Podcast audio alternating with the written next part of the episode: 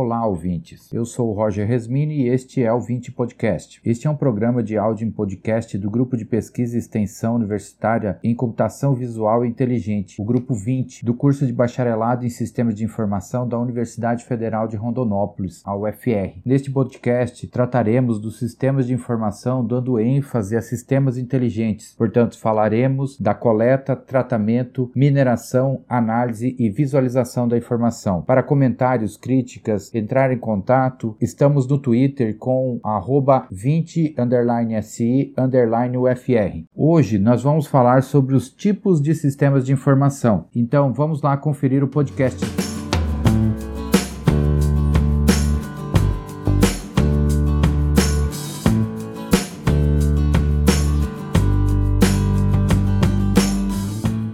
Bem, pessoal, para início de conversa, não existe uma forma única de classificar os sistemas de informação e cada classificação leva em consideração alguns critérios. Hoje nós vamos falar de três tipos de classificação: classificação por áreas funcionais, por níveis hierárquicos ou níveis organizacionais e por abrangência organizacional. A primeira classificação será sobre a abrangência organizacional. Podemos ter nas empresas sistemas de informação pessoais de grupos corporativos ou interorganizacionais. Os pessoais são geralmente utilizados para organizar ou para melhorar a produtividade de cada profissional. Podemos citar aplicações aqui de controle de tarefas e agendas. Se partirmos aí para os celulares, uma infinidade de aplicativos para melhorar o desempenho profissional. Existe aplicativo até para lembrar de tomar água, para não ficar doente. Na categoria de grupos, existem aplicações que facilitam o trabalho em grupo, por compartilhar hardware, promover comunicação, permitir analisar e apoiar o controle de documentos e monitorar também trabalho em grupo. É, um grande exemplo aqui são as planilhas eletrônicas. Na categoria de corporativos, existem sistemas que integram as unidades da organização de forma a facilitar o fluxo de informação entre elas. Um sistema de exemplo são os bancos banco de dados centralizados que são compartilhados pelas várias unidades da empresa como se fosse uma única sede. Na categoria de interorganizacionais estão os sistemas que conectam organizações. Por exemplo, o sistema de comércio eletrônico que se integra com o sistema da operadora de cartão de crédito para dessa forma conseguir realizar as vendas online. Um outro tipo de classificação é por áreas funcionais.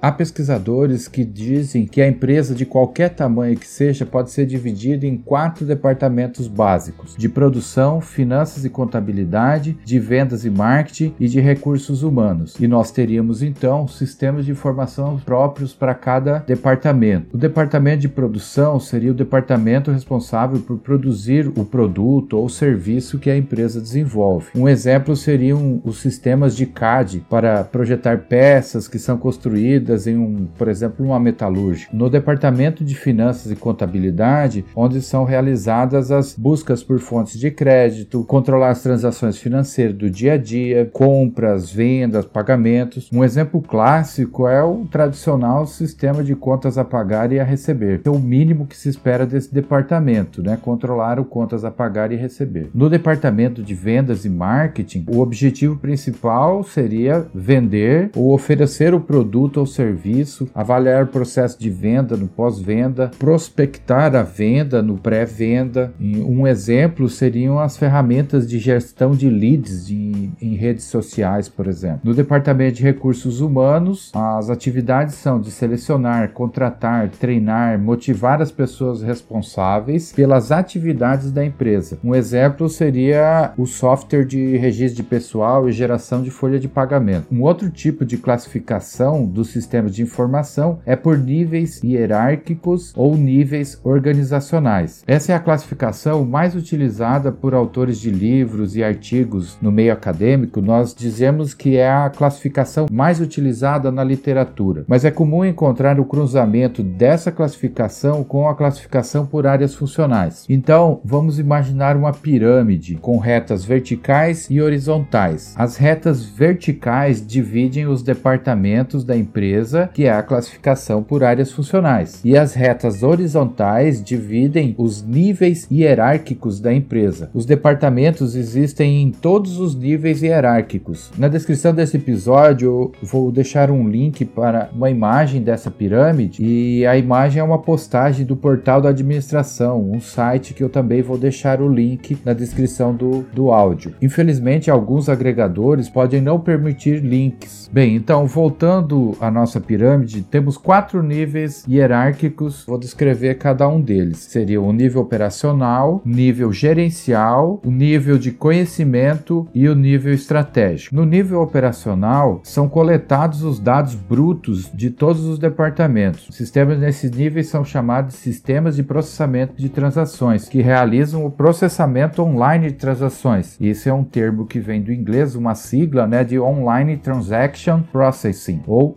OLTP. Um exemplo de sistema aqui é o sistema de vendas de uma loja de roupas, por exemplo, né? uma loja de confecções. O vendedor cadastra a venda para um cliente e esse dado é armazenado no banco de dados do sistema. Como falado no episódio anterior, um dado é uma entrada no sistema que sozinha não faz muito sentido, mas quando agrupada nos leva a informações relevantes sobre um evento, que nesse caso é o artigo vendido. No nível gerencial, temos os sistemas que apoiam a gestão da empresa. Temos duas categorias de sistemas nesse nível: os sistemas de informação gerencial e o sistema de apoio à decisão. Os sistemas de informação gerenciais, os SIG, emitem relatórios para apoiar a tomada de decisão quase que diária da empresa. Por exemplo, o responsável pelas compras tem que recorrer ao relatório de vendas ou de controle de estoque para saber se um produto deve ser comprado ou não. Os sistemas de apoio à decisão, os SAD, trabalham com uma visão consolidada dos dados da empresa, muitas vezes juntando diversas fontes de informação, como o preço do dólar, para fornecer o conhecimento necessário à tomada de decisão estratégica de mais longo prazo, decisão para 5, 10 anos da empresa. Aqui se utilizam diversas estratégias e teremos um episódio para falar só dessa categoria ou das categorias que envolve um outro termo que é o BI ou Business Intelligence. E aí a gente vai explorar mais um pouco os, o SAD, BI e assuntos relacionados. Data Warehouse, Big Data, inteligência artificial, ciência de dados e a gente vai discorrer um pouco mais sobre isso. O SAD realiza o processamento analítico online, diferente lá do OLTP, esse é OLAP, que é, vem do inglês Online Analytical Processing. O nível de conhecimento é um nível que foi introduzido mais recentemente e ele fica entre o nível operacional e o nível gerencial. Autores que propõem esse nível são Laudon e Laudon, bastante conhecidos na área de sistemas de informação para administração de empresas. Neste nível temos o Sistema de Trabalho do Conhecimento, STC, e o Sistema de Automação de Escritório. Os sistemas de trabalho do conhecimento são sistemas que existem porque nós já conseguimos coletar muitas informações acerca das tarefas do escritório, geralmente conhecimento de nicho específico, e hoje são ferramentas que facilitam muito o trabalho. Um exemplo aqui são o software de CAD, como AutoCAD, QCAD. O conhecimento dos engenheiros está representado nesse software de CAD e aceleram o processo de projetar uma casa, por exemplo. O conhecimento dos engenheiros foi coletado e está representado dentro desse software. E isso automatiza ou facilita o processo de se projetar, por exemplo, uma casa, um prédio. Nos sistemas de automação de escritório entram a categoria aí dos pacotes Office, é,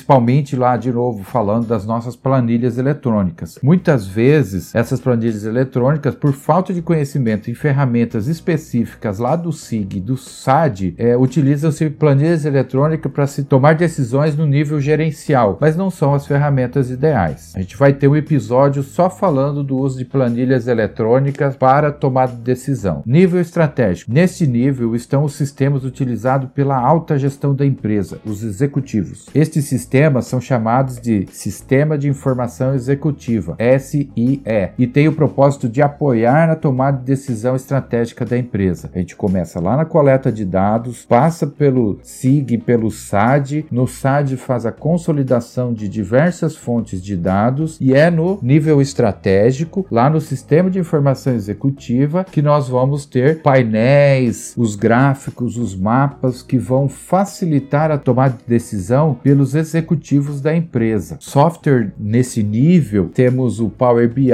o Tableau e algumas ferramentas que envolvem um pouco mais de programação. Posso citar aqui uma ferramenta que é o Dash, que trabalha com programação em Python. A gente vai ter episódios, vários episódios falando sobre Dash e Python. Nós também estamos preparando uma série de vídeos para explicar o funcionamento e o uso de Dash e Python em um canal do YouTube chamado Trilha Tech. Em breve nós iremos disponibilizar esses vídeos lá e teremos também outros vídeos no formato de cursos. Algumas leituras recomendadas para quem quer se aprofundar nessa área de tipos de sistemas de informação é o livro Sistemas de Informação com Internet de Laudon e Laudon de 99, Sistemas de Informação e Decisões Gerenciais na Era da Internet de O'Brien de 2004 e também o Portal da Administração que vocês podem encontrar na internet. Este foi um episódio um pouco mais longo por conta do assunto, mas eu espero que tenham gostado e se tiver alguma dúvida eu posso responder lá no Twitter. Obrigado, pessoal.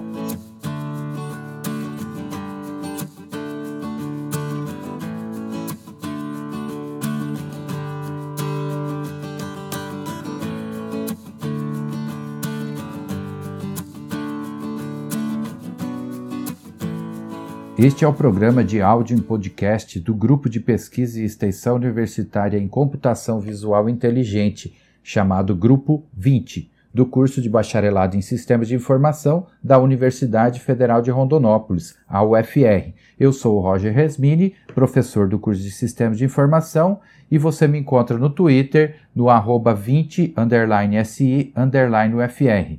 Obrigado e até o próximo episódio.